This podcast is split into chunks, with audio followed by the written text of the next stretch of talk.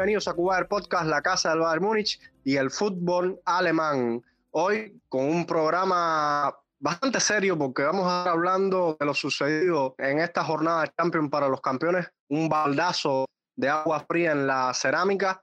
Eh, así que no demoro más, le doy la bienvenida, como es costumbre, a mi colega Alejandro García, arroba Ale García-98 en Twitter, para los que quieran sumarse a sus redes sociales. Ale, ¿qué te, qué te pareció el, juego del Bayern? ¿Fue tan malo como el resultado o salimos vivos de ahí? Hola Adrián, un saludo para ti, para Sergio y por supuesto para todos los que nos escuchan. Adrián, yo creo que el resultado fue mejor que el juego. Creo que el juego fue bastante eficiente. Vamos a hablar de los por qué, vamos a hablar de interioridades, pero creo que el resultado le da demasiadas vidas al Bayern para lo que puede ser el partido en el Allianz Arena. Sí, no, vale. La verdad que a pesar del super partidazo que planteó el Villarreal en la cerámica, resultado que se hace corto un 1 a 0, que es muy remontable en Múnich. El Bayern ya lo ha hecho, 2012 contra el Basilea. Y vamos a ver, lo que pasa es que el Bayern tendrá que cambiar mucho la cara. Bueno, ahora voy a saludar a mi otro colega, que no por último menos importante, Sergito Sabater, arroba Serge S-número 5.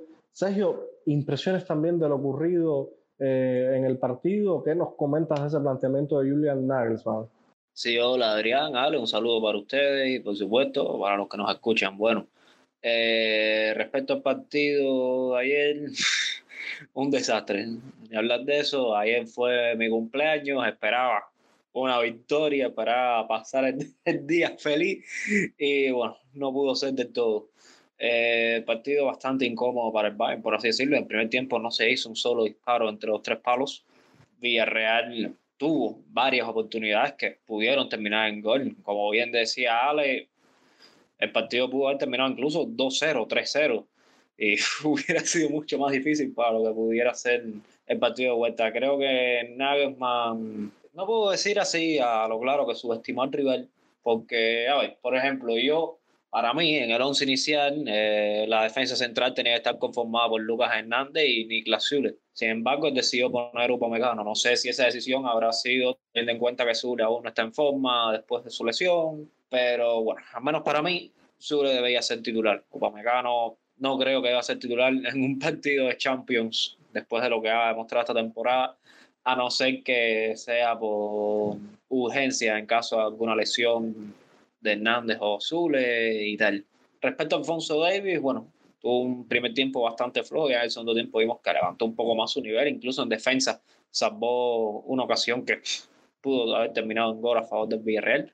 En fin, eh, algunos dicen que de hecho es gracioso porque todos querían a Davis de titular, todos lo estaban pidiendo. Cuando salió en la alineación, todo el mundo feliz, todo el mundo haciendo fiestas. Sin embargo, cuando vieron que Davis empezó, no estaba jugando como esperaban, empezaron a decir que era un error de Julian Nagelsmann, eh, que hizo mal en ponerlo porque llevaba tres meses sin jugar, etc. En fin, comentarios de los aficionados de hoy en día. Por lo demás, bueno, creo que a mí Nabri sigue dejándome mucho que desear. Es muy irregular.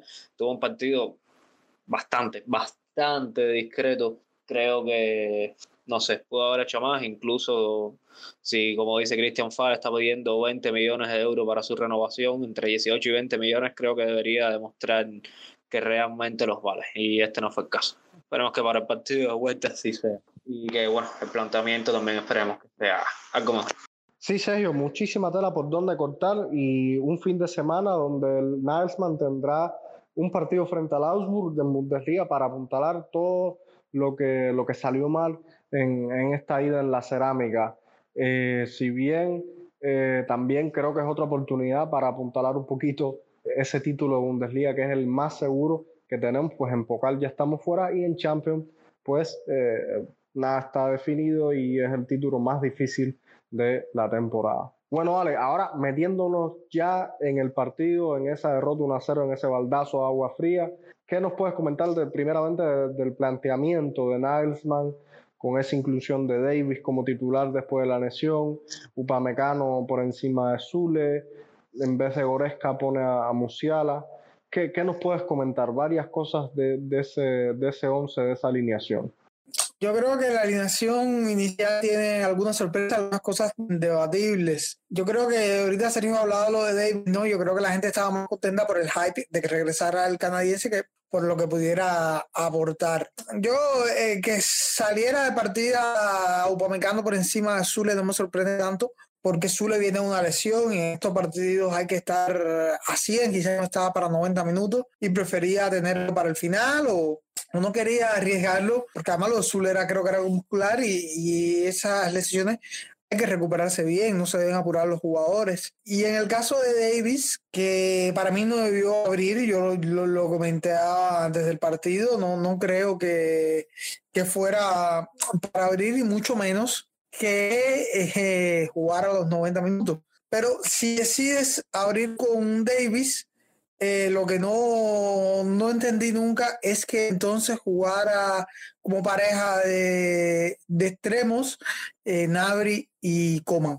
Creo que Coman se ha ganado porque es el que mejor forma está en estos momentos. Se ha ganado la regularidad, o sea, ser de los tres el inamovible en la alineación. Y eso está muy bien porque Coman, sinceramente, ha estado bien. Ahora, eh, creo que Anabri lo premia por la buena actuación del fin de semana cuando entró de cambio. Eh, recordar ese gol donde eh, deja sentado a Schlotterbeck. Recordar también que fue el que dio asistencia a Savitzer, que también tiene una muy buena ocasión de generar una muy buena ocasión de gol, dejando una vez más el camino a Schlotterbeck, que es un defensor que, bueno, ya hablamos mucho de él en el, en el podcast anterior, de los mejores uno contra uno que hay, pero Anabri lo hizo pasar muy mal.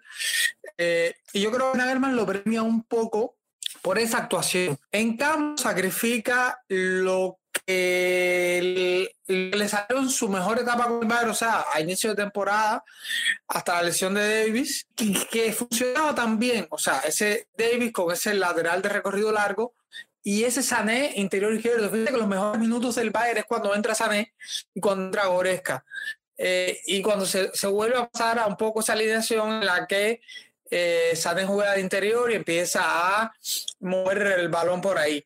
Eh, que Goresca no hubiese abierto no me sorprende tanto porque viene también una lesión, de regular, además porque Musiala lo había hecho tremendamente bien. Eh, Lewandowski y, y para mí los puntos más bajos del partido por el Bayern, eh, no tocaron la pelota nunca, no se conectaron nunca, pero también hay mucho mérito del planteamiento de Emery. Emery tuvo un 3 en ataque pero en defensa era un 4-4-2 con una línea muy, muy, muy junta y que además salía muy bien. No tenía una contra tan rápida, pero sí muy organizada y, y con movimientos muy interesantes. En la jugada del gol, eh, del gol perdón, hay algo que es sumamente curioso y es para mí una genialidad de Emery que, que descoloca porque además es la primera vez que lo hacen en el partido, descoloca completamente el padre y termina. O sea, es una genialidad pizarra que termina rindiendo frutos. Y es que eh, invito a todos a que, a que luego busquen la jugada del gol. Y es que eh, tanto Anjuma como Gerard Moreno, que eran los dos, los jugadores más adelantados, porque los Celso, que era el que jugaba ese, la tercera pieza del ataque, estaba un poco más tirado atrás, en banda derecha sobre todo. Pues bien, Anjuma y Gerard se abren a banda. Dejan absolutamente despoblado el centro de la delantera y los, y, o sea, los mediocampistas entre son los que empiezan a, a, desde segunda línea a ocupar ese, ese lugar y abren el Bayern. Con, o sea, Danjuma va a la izquierda, eh, General viene por acá, por derecha, combina con los Celso y no hay nadie en el medio. O sea, los centrales del Bayern están marcando zonal porque no tienen a nadie, no tienen referencia, no tienen jugador del Villarreal. Y de momento entra Danjuma, de momento entran los mediocampistas, se, se, o sea, sucede el disparo, el desvío de Danjuma, el gol. Y eso es una jugada que te sorprende una vez, ya después cuando la ves, en defensa eh, ajustan y saben cómo defender ese tipo de acciones, pero el Villarreal sale a la primera. O sea, la primera que intentan el partido y eso me parece muy bien Emery. Luego en defensa, eh, con ese 4-4-2, cerrando muy bien las líneas, crean muy poco espacio y logran que eh, Alfonso, eh, perdón, que Yamal Musiala nunca eh, recibiera por detrás de la segunda línea. Lo fueron cercando, lo fueron cercando, lo fueron cercando y lo iba enterrando, quitándole todas las posibles coberturas de pase que podía dar el Kimmich y lo aisló completamente. Algo muy parecido, por ejemplo, que se dio con el Bochum cuando Kimmich salió un 4-4-1 y Kimmich solo 4-1, 4-1, perdón, y Kimmich se queda solo en el campo. Básicamente, en este 4-2-3-1, el Villarreal logró que Musiala se fuera un poco más adelante, aislarlo y que, y que Kimi se quedara sin socio. Por eso que Musiala prácticamente no existe en el primer tiempo y, y por tanto no hay creación, el equipo no existe, eh, juega mal. Y creo que esto es una de las claves, creo que es algo interesante y me parece que es muy meritorio lo de Emery y que eh, no termina, yo creo que reacciona un poco tarde, los cambios tienen mucha lógica y eh, el equipo termina mejorando, pero a pesar de todo no llega a ser peligroso. Y, algo curioso es que el Villarreal no daba la sensación de que tenía buenas contras, a veces equipos que te están atacando la contra, la contra, la contra. El Villarreal no salía también a la contra, pero sí, eh, o sea, no salía rápido no era ese clásico viaje en uno contra uno, es rápido, no. En la contra la hacían bien, pero más organizada, muy típico de Emery, con, con menos riesgo, muy organizada, eh, llegando con, con, varios hombres, pero desde el control, desde, desde, dominar también, desde someter también, y eso me pareció mm, genial también por, por parte del Villarreal.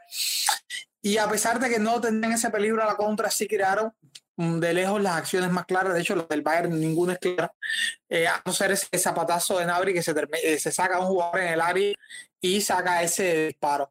Pero yo creo que el Villarreal es un partido, pero creo que se le queda corto. Creo que hubo acciones que ni siquiera terminan el disparo entre los tres palos, pero que creo que pudieron haber eh, de mejor manera y haber puesto la, eliminatoria de cara ya para el partido del Allianz. Este es el plan sorpresa del Villarreal en su estadio, le sale bien y termina con 1-0, que es un resultado fantástico para ellos, pero habría que ver cuánto más puede sorprender al padre en el, en el Allianz con su público y dolido, o sea, picado. Es sobre todo eso, creo que en el partido de vuelta va a haber otras claves y, y seguir las podemos ir analizando.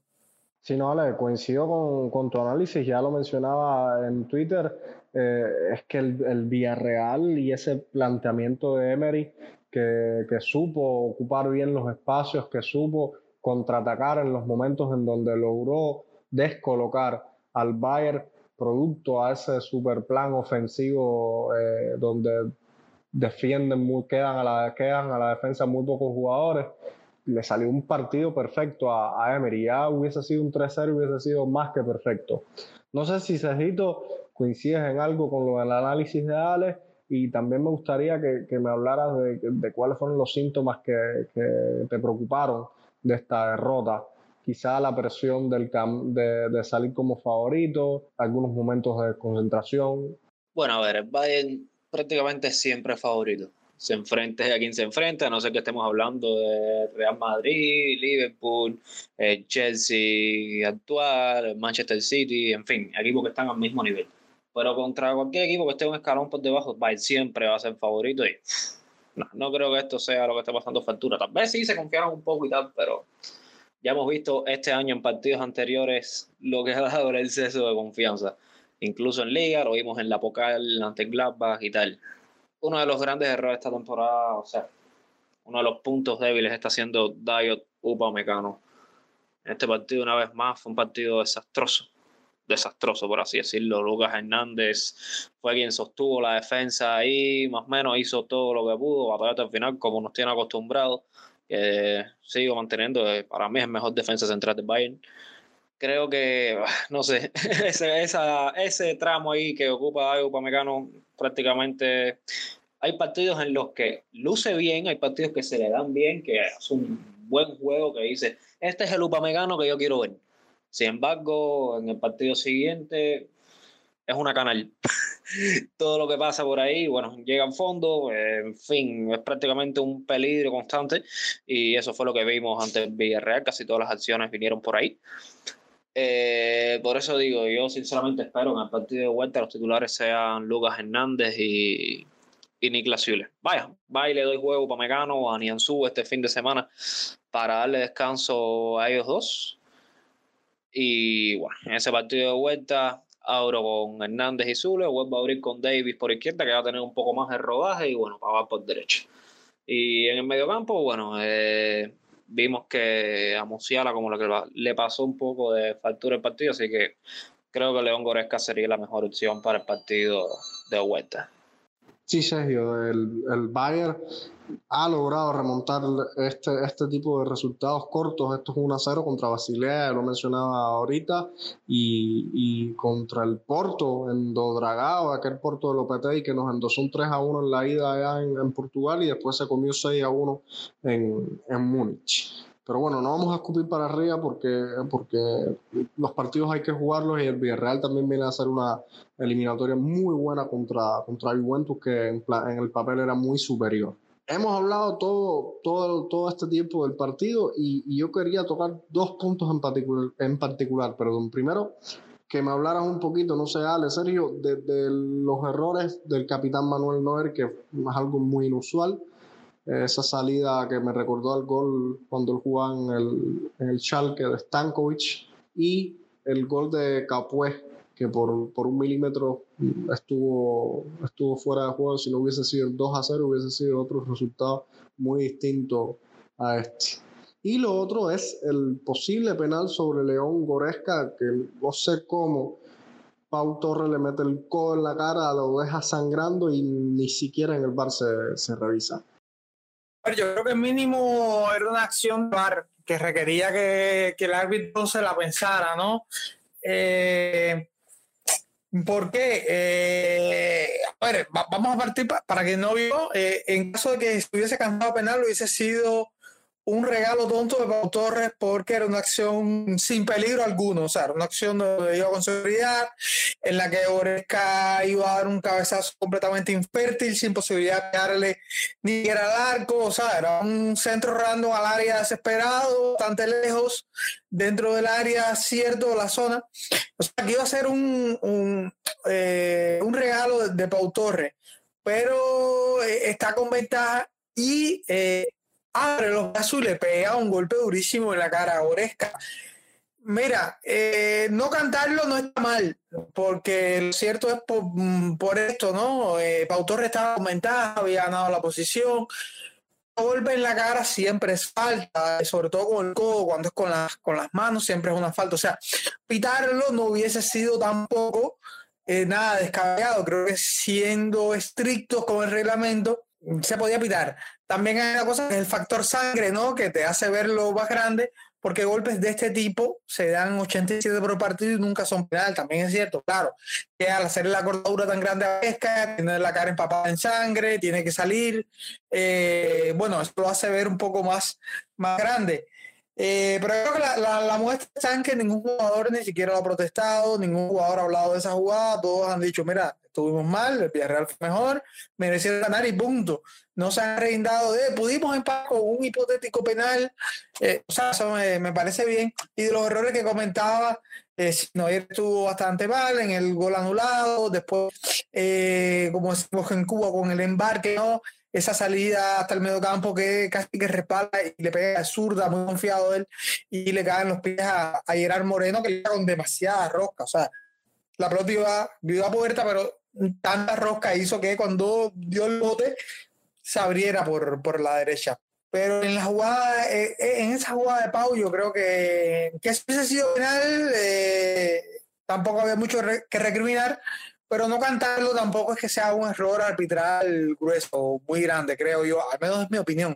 Pero sí, lo, a mí sí me sorprende lo que dice que el árbitro, o sea, la decidió, pero como si no, ni, no, fue ni siquiera al, al, al bar. Pero bueno, en fin, al, al, Ah, pero, pero también, también eso es una especulación nuestra, ¿no? Porque a lo mejor, acuérdate que eh, atienden a Goresca, quizás el bar le dijo, mira, no es, es acción de, de penal, ¿entiendes? Eh, pero sí me sorprende, me sorprende que no, no, se haya revisado, pero bueno, quizás sí se revisó y se estimó que no era una acción punible, ¿no?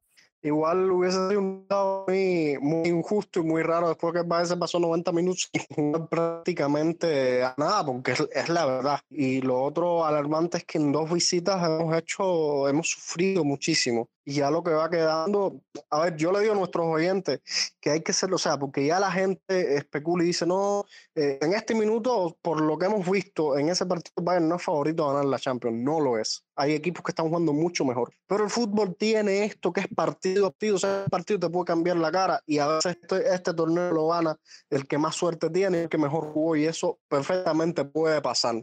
Bueno, eh, Alex Sergio, ¿qué cambios, qué cambios ustedes creen que, van, que vamos a ver sí o sí en la próxima formación de Nalsman el, martes para la tarea de las remontadas y de pasar a semi? Bueno, yo creo que yo quiero aclarar, yo no pienso que el partido Pamecano haya sido tan desastroso. De hecho, tiene una acción que salva gol, una acción eh, bastante buena. El partido no me parece desastroso, no me parece el mejor de los partidos, pero tampoco tiene errores manifiestos, ni mucho menos. Eh, creo que fue algo que se vieron su por acciones tácticas muy bien. Era un equipo que toca muy bien, no, no creo que haya habido demasiados errores eh, individuales. A pesar de eso, bueno, la pareja que hemos visto la temporada ha sido Lucas Zules y está en buenas condiciones, creo que debería abrir ese partido con Pavar y de nuevo Davis, si está, pues que juegue de nuevo, quizás el fin de semana le den descanso. Y me parece a mí que jugar con Davis, jugar con Goreska y jugar con, eh, con con Sané en vez de Nauri y hacer lo que hizo bien al principio de temporada, partiendo desde un 4-2-3-1, pero con Pavar quedándose corto atrás, armando una, línea de tres que se plantó muy sólida en inicios de temporada, con Davis mucho recorrido y Sané por dentro. Y eso crea como una especie de tres jugadores en medio del campo, que es mucho más difícil de aislar y... Eh, creo que va a tener eh, eh, armas para someter al Villarreal. Creo que el, cambio debe ir por ahí y por supuesto una mayor participación de Müller y Lewandowski que eh, estuvieron desastrosos, estuvieron muy mal en este partido y que es muy raro que no, no tengan una participación correcta dos jornadas de Champions consecutivas. Eso sí, yo creo que el partido, el partido tiene que empezar con mucha intensidad y si logran abrir la lata temprano, como pasó por ejemplo contra Salzburgo, ojo y no caiga una oleada de escándalo, a medida que pasa se van a ir desesperando, se le pueden ir abriendo puertas al Villarreal. Yo creo que eh, lo que pasa en los primeros 20, 25 minutos eh, puede ir, mm, digamos, condicionando mucho lo que queda del partido. Ya veremos mm, qué, qué, planta Emery y qué panorama hay eh, para ese encuentro. No sé ustedes, pero yo creo que se le extrañó bastante a Chopomán en este partido de ¿Lo tenemos disponible este, para este martes? Bueno, no creo que se haya extrañado tanto, es verdad que él, yo, dudo mucho que hubiese entrado. La verdad, yo me pongo en tela de juicio, quizás sí, quizás eh, si hubiese estado, hubiese entrado por, por Müller y hubiese entrado por Musiala. Eh, no queda tan claro, pero bueno, es verdad que Chupo, eh, Chupo el Chupo ha, ha revolucionado eh, los banquillos del Bayern. Cada vez que entra es muy, muy efectivo. Además que era, eh, y va a un efectivo bastante importante en el juego aéreo. Yo creo que también va a ser importante, Ale, tratar de, no ver en esa trampa que, que armó Emery, como tú decías, o sea, eh, que Pavar no suba, o sea, que no suban los dos laterales tanto, porque lo que les, yo no sé, pero tanto el último año de Flick como este de Nilsman, eh, o sea, ese planteamiento tan ofensivo y, y, y como si tuviéramos atrás a Kenbauer con Maldini, y de, al punto de que no importa, bajamos y corremos para atrás. Yo creo que está afectando muchísimo a la defensa, es lo que está haciendo eh, dejar en contantes uno contra uno a Mecano, a Paval, a Azul, a los que a los que se hayan quedado atrás. Entonces, para mí va a ser importante no caer en el juego que, que, hace que ese real tratar de, de, de, aplastarlo, literalmente como sabe el Bayern, lo más vertical posible. O sea, ese Bayern nosotros estamos acostumbrados a disfrutar, ese Bayern que lo hemos visto ganar y un, y un, y un triplete en el 2013. Bueno, señoras, ahora les propongo hablar de los dos fichajes confirmados en el día de hoy, lateral derecho y mediocampista del Ajax. Cuéntanos, Ale, cuéntanos, Sergio, cuáles son sus impresiones. También tengo entendido de que no se va a fichar un central porque se va a desplazar a Benjamín Pavar hacia esa posición. Sí, Adrián, yo creo que es una noticia que ilusiona mucho. Son dos jugadores tremendamente buenos, eh, sobre todo Gravenberch con un futuro en el mediocampo brutal. Eh, y que me parece que va a tener un rol importante. Creo que es un recambio de calidad, un recambio con, mucha sustancia, la verdad, jugador. Eh, es una especie de box to box también como Goresca, de buen pie, buena pegada, sabe utilizar bien el cuerpo, eh, sabe llevar tiempo, me parece que va a ser un excelente acompañante de Kimmich. Me parece un jugador con, con características bastante similares a Oresca, con mucho menos físico, a lo mejor gana con su llegada al Bayern y me parece un mediocampista um, brutal, la verdad. Y sobre todo con mucha proyección, no tanto presente como la proyección que debe tener y además al ser dos jugadores que vienen de la mano de Ten Hag, creo que son jugadores que se, se adaptan muy bien o les va muy bien este juego posicional que tiene el Bayern. El caso de Masraoui, creo que es un lateral que muchas, dicen, muchas personas dicen que es un playmaker, que es de estos jugadores que le gusta a Naelman eh, que perfectamente puede jugar una línea de tres como carrilero largo o como una línea de cuatro como lateral ofensivo. Y lo mismo te puedes jugar como este, estas dos que tienen laterales en línea de cuatro, ¿no? Lateral que va largo en banda o lateral que se pega más al mediocampo. Esta es las cosas que le gusta mucho a Nagelman porque creo que su largo va a seguir siendo Davis. Y creo que más Raúl puede pegarse al medio del campo, darle una mano a Kimmich y empezar a, desde la base ahí y, controlar desde adentro las contras y tal, y también, por supuesto, con capacidad para regresar a banda. Me parece eh, eh, un fichaje importante también y creo que hay algo que, debemos resaltar y es que son dos jugadores que pide el técnico, que llegan con un precio competente y son muy buenos jugadores, con una base futbolística bastante importante, con juventud, con buenos contratos, con salarios buenos, no, no extremadamente elevados, pero con buenos salarios. Eh, uno está por los 8 millones y el otro por 8.6 millones si hacemos la conversión de netos a brutos, eh, quizás un poquito menos incluso, por, porque los impuestos en Alemania son menores. Eh, y, y la único que le en contra es que el Bayern otra vez tiene jugadores de la mano de Mino Rayola, que sabemos que es un, un agente complicado con algunas características que eh, no son muy compatibles con eh, la política del Bayern un agente que, por ejemplo, Rumeni y, y no, no toleraban mucho, por eso no negociaban con él, pero bueno, este, estamos bajo una nueva dirigencia eh, que se va a arriesgar y que eh, va a hacer negocio con, con Rayola, que parece tener buenas relaciones con Rayola, y lo que sí es cierto es que su jugador a veces puede ser conflictivo por, por la manera en que lo maneja, pero también es cierto que maneja aún por cierto altísimos de los mejores jugadores del mundo y el Bayern aspira a buena parte de esos jugadores, así que eh, tiene sus pros y sus contras, pero eh, eh, la nueva dirigencia sopesó eso y cree que son más cosas positivas que negativas. Básicamente eso, me parecen dos muy buenos fichajes y es una apuesta ilusionante. No me parece descabellado que Pavard sea, pase a ser central, creo que se ahorran este dinero, a pesar de que nada más quiere otro central. Y entre Pavard y Nianzú, que enamorado del fútbol de Nianzú, eh, creo que, que, perfectamente pueden, pueden eh, suplir eh, las necesidades de los centrales en el Bayern. Bueno, sí, como bien decía, son dos fichajes muy, muy, muy interesantes. Al menos yo los quería los dos. De hecho, desde el verano pasado, incluso antes, estuve comentando con, o sea, con las demás personas de nuestro fans club que Masraoui me parecía muy buena opción. De hecho, eh, cuando se hablaba de que Bayern necesitaba un lateral derecho y tal, las opciones que más me agradaban eran Masraoui y Denzel Dumfries, que tuvo una Eurocopa espectacular con la selección holandesa y estaba en el PSV. Masraoui valía 10 millones, eh, Dumfries valía, no recuerdo si 13 o 14. Y bueno, ese entonces eh, Masraoui fue ofrecido al Bayern y tengo entendido que lo rechazaron porque no estaban convencidos de su calidad y tal.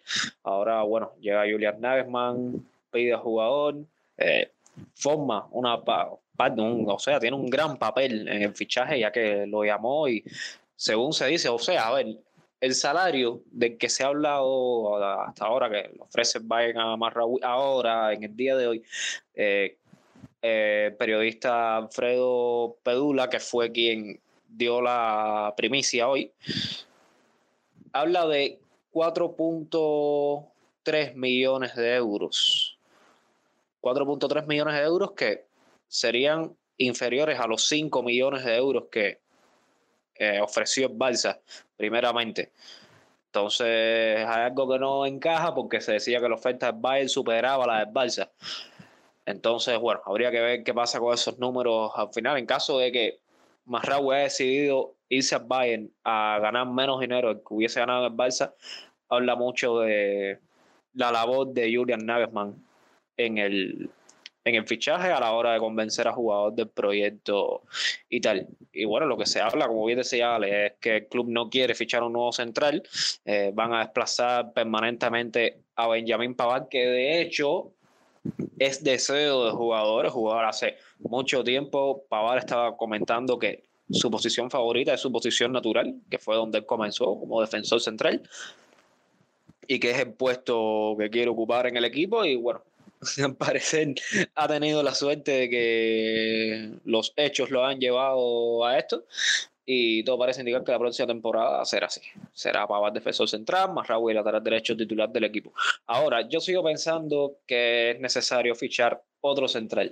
Incluso en caso de que Nagelsmann quiera implementar esa famosa línea de tres de la que tanto se ha hablado, utilizando en este caso a Masraoui y Davis como carrileros, creo que el club igual necesita fichar otro central. Creo que esto, no sé, tal vez este plan de no fichar eh, pudiera cambiar en caso de que se logre vender a Chris Richard y 8 a Circe, en caso de que se logre vender a Mark Roca, que se dice que podría salir del equipo.